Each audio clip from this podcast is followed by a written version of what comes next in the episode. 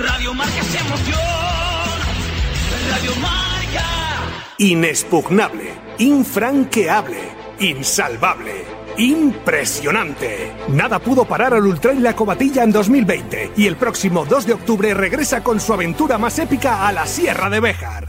Corre de menos a más, de más a menos, pero corre. Enfréntate a los 80 kilómetros del Ultra, a los 40 del Trail o empieza por el X-Cross de 17 kilómetros para intentar ser el más rápido o el más entero en la línea de llegada. Y para inscribirse, corre también que se acaban. Toma nota. www.ultrailacobatilla.es. Impresionante. Landsport, tu marca de ropa deportiva. Landsport, tu compañera de aventura y trail running. Si te gusta la montaña, disfruta de la mejor termorregulación, adaptación y ventilación gracias a nuestros productos de altas prestaciones. Vístete de LAN y olvídate del resto. ¿Dónde nos encuentras? En www.landclothes.com y en tiendas especializadas. Landsport, tu compañera de viaje. ¿Eres runner? ¿Eres trail runner? Solo Runners, tu tienda especializada en running. Solo Runners, tu tienda especializada en trail running. Distribuidor oficial de la Esportiva, Altra, Oka y Scott. Te esperamos en nuestra tienda online www.solorunners.com con los mejores productos y las mejores ofertas. Hasta el 50% en outlet. Visítanos también en Valladolid en la calle Recondo número 31. Radio Marca.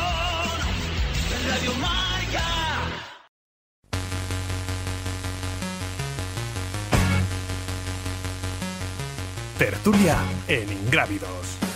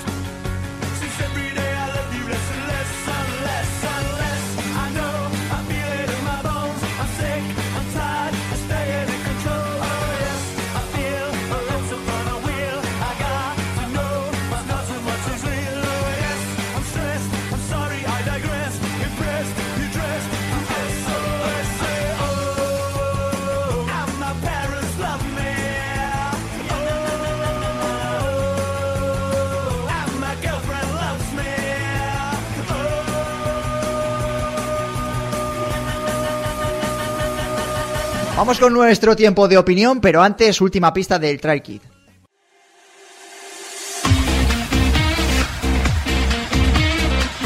Cuarta y última pista, el agua es protagonista y los corredores compiten por terminar cada etapa vestidos como los ciclistas.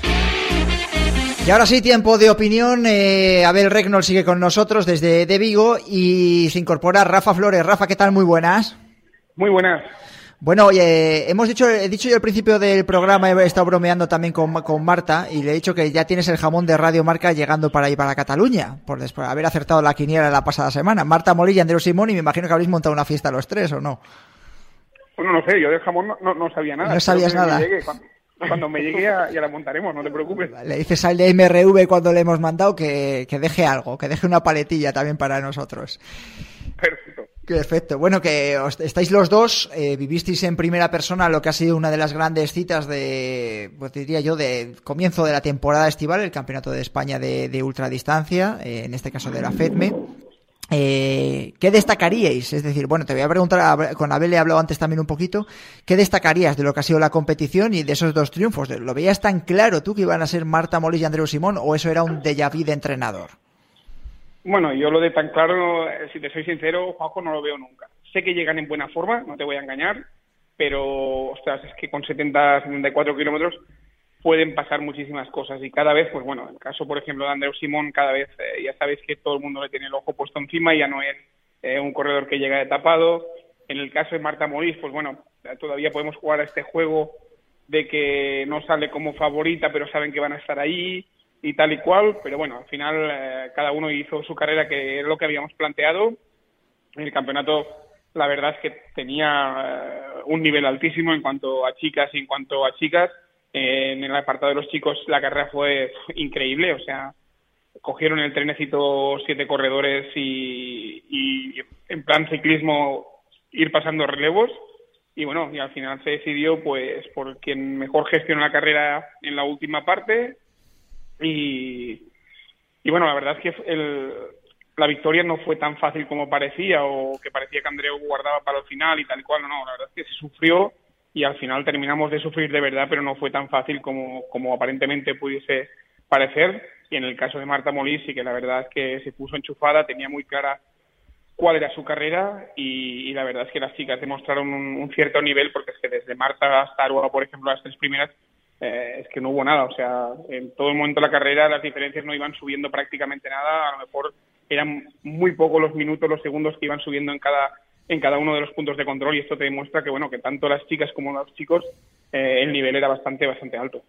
Ese es el análisis eh, que vosotros vivisteis allí in situ, los que lo vivimos un poquito desde casa. Primero el espectáculo, por supuesto, a nivel masculino de que eh, para los que nos estáis viendo y escuchando, 74 kilómetros, decidirse eh, tener a ese nivel de corredores en, un puñado de minutos tan justo y que dices, bueno, tú cada uno puede tener su favorito, pero del primero al quinto yo creo que podían haber ganado la carrera perfectamente cualquiera de ellos. Y en el caso de las chicas, una de las cosas es precisamente lo que tú estás apuntando y que imagino que Abel también lo habrá vivido, es decir, normalmente se rompe la carrera y en este caso no se rompió, es decir, las tres fueron muy regulares, en este caso Marta, eh, Gema y Aroa, Abel. Sí, la verdad es que, como comentaba Rafa, eh, eh, había Aroa había trabajado mucho también, había preparado bien la carrera dentro de las posibilidades que tenemos aquí donde vivimos, pero me quedé bastante tranquilo en el kilómetro 17 cuando llegaron prácticamente, prácticamente juntas las tres primeras y yo sé leer bastante bien Aroa. Entonces vi que iba bien, que no iba fuera de su donde debía ir, que eso es importante porque ella debe hacer su carrera como siempre. Y cuando en el 17, que era después de una gran subida, vi que iba con ellas y vi que iba bien, iba bien, pues pensé que le iba a afectar de manera positiva y ese pequeño subidón, ¿no? De decir, bueno, no se me han escapado en la primera gran subida, y no he salido de punto en ningún momento es importante, ¿no? Al final eh, estuvieron ahí en la parte alta de la carrera, pues juntitas lo máximo posible, hasta que a partir del 37 empezaron a distanciarse un poco. Pero aunque echó la vista atrás por un momento, eh, Rafa estaba conmigo en ese momento y le di un consejo muy válido que era tu carrera está adelante, no está atrás, así que no, no pienses dónde está la cuarta, tú piensas dónde está la segunda y la primera y eso eso sí que le pegó también una especie de, impulso no para mantener el mantener el puesto y, desde ahí hasta el final eso es porque, Rafa, lo, lo, viste muy claro o porque eres muy buena persona, ¿eh? Porque teniendo ya a Marta Molís, tu, tu alumna aventajada ahí la primera, darle un consejo de eso a una de las rivales, es que eres muy buena gente, ¿no? Bueno, yo creo que al final los que estamos allí eh, somos los de siempre, ¿no? Es como cuando vas a UTMB o una prueba de estas, a las 4 de la mañana, 3 de la mañana, encima de una montaña, ¿quién te vas a encontrar? Pues a los tarados de turno, que estamos esperando a nuestros corredores y, y nosotros tenemos que pasar lo mejor posible. No, la verdad es que, y no porque sea Bele, pero Aroa es una, una chica que me cae genial, que creo que se merece muchísimas cosas porque por su carácter, por su manera de ser, por su valentía como corredora y la verdad es que a mí me alegró muchísimo verla adelante.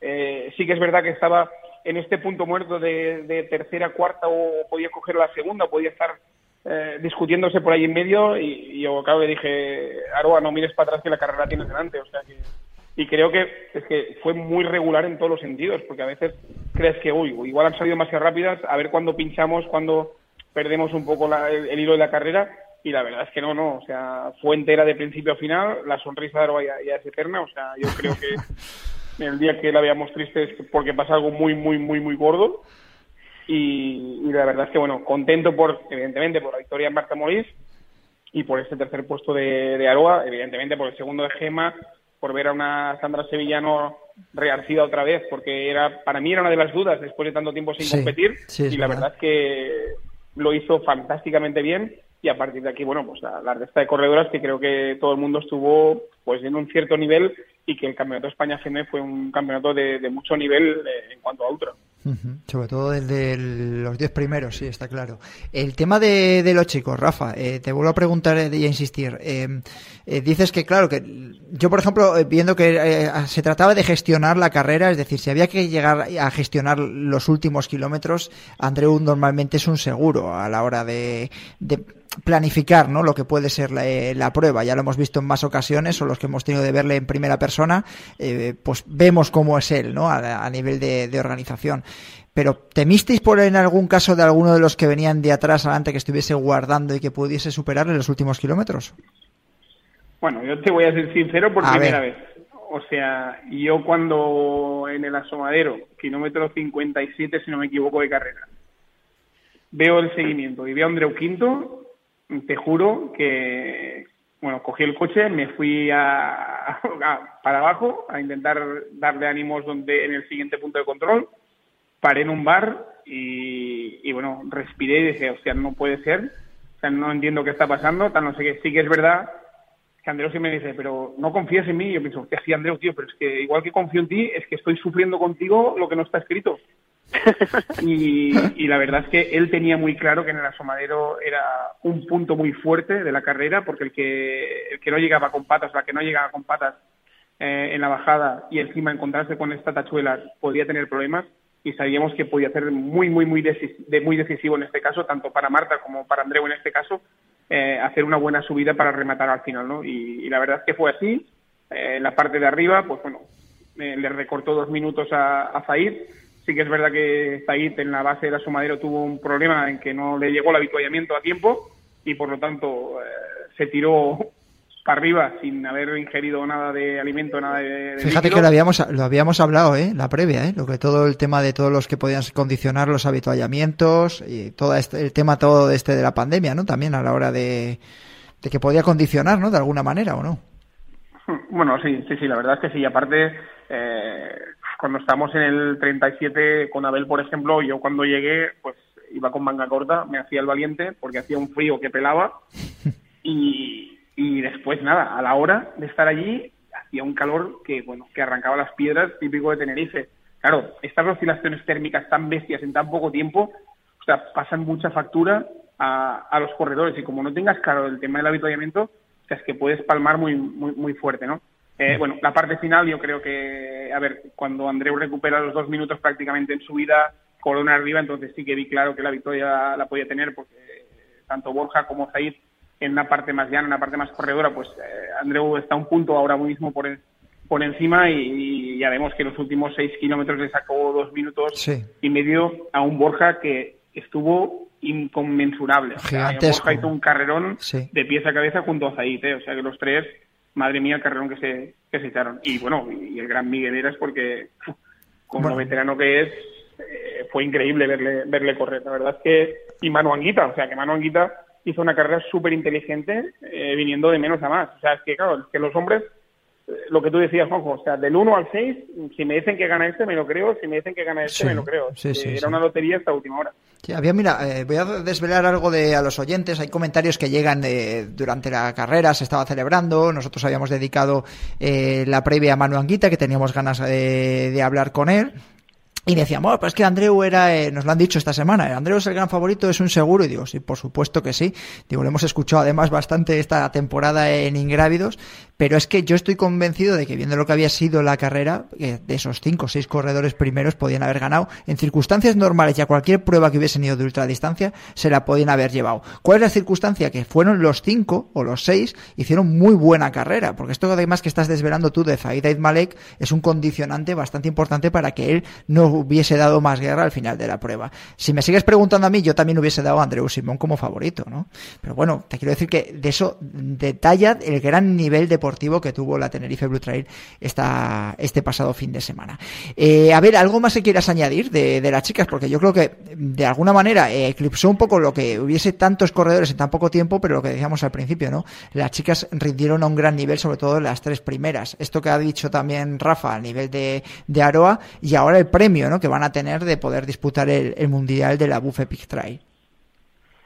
Sí, eh, parece ser que sí, que todo apunta a la Buff Epic Trail y que, y que están todas bastante satisfechas con el, con el, con el resultado. yo me quedo sobre todo con el ascenso en la clasificación general de las mujeres en una carrera como ha sido la Blue Trail de, de 75 kilómetros. Porque si echamos la vista atrás, mm, vemos que las tres primeras mujeres o las cinco primeras en otras competiciones de alto nivel, pues en la general estaban un poco por debajo, ¿no? Y creo recordar que al menos las tres primeras o cuatro primeras mujeres están entre los 50 de la general, que en una prueba de este nivel es, me parece importante destacarlo, porque al final yo conozco corredores que han quedado detrás de estas mujeres, que son muy buenos corredores, a un cierto nivel, y, y nada, las mujeres están subiendo muchísimo en general en todas las competiciones, en, la clasificación general, que es muy importante eso. Eso quiere decir que, por un lado, los hombres cada vez son más rápidos, eh, eh, son más profesionales a la hora de competir, pero el ascenso y la proporción de mujeres que tienen mucho nivel ha aumentado muchísimo. Eh, para ir terminando un poquito lo del tema de, eh, de Tenerife, ¿cómo organizasteis? Había hablado, por ejemplo, Rafa, del tema de los habituallamientos. En tu caso, eh, sabías que era una cosa vital, ¿no? Con, con Aroa.